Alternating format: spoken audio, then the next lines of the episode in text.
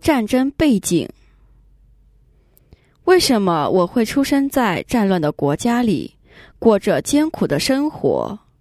为什么我在逃难时却没有中枪死亡？我一直好奇，为什么世界上要有战争，要相互残杀？如何才能停止战争？谁能去停止战争？你会出生在战乱的国家，过着困苦的生活。是因为过去是你是个大生意人，政府要求你用金钱去支持打仗。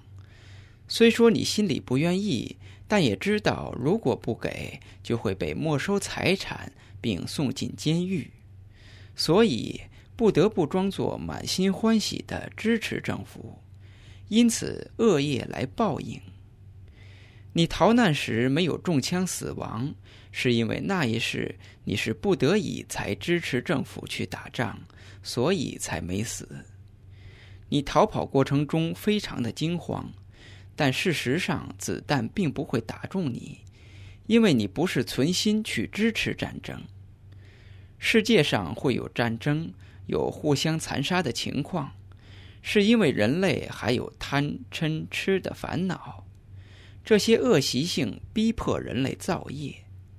他们才是人类真正的死敌。人与人之间并不是敌人，心中的烦恼才是人类的敌人。当我们想发动战争时，我们应该先坐下来，闭上眼睛，然后与体内的贪嗔痴斗争。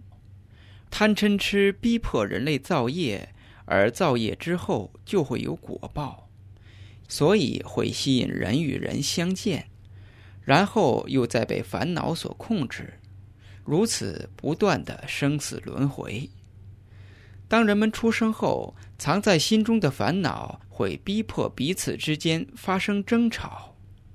人们都不知道被谁在背后操纵，让这种情况重复的出现，是因为人们还没有正得法眼以及正入内在法身的缘故。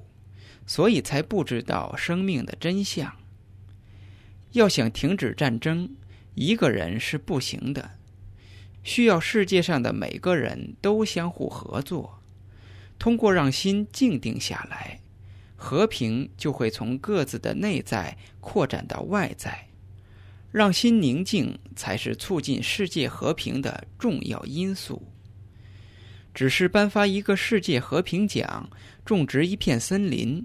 是因为不知道怎样才能让世界和平，所以唯一的方法就是把心静止在身体中心的第七点，真正的和平才会出现。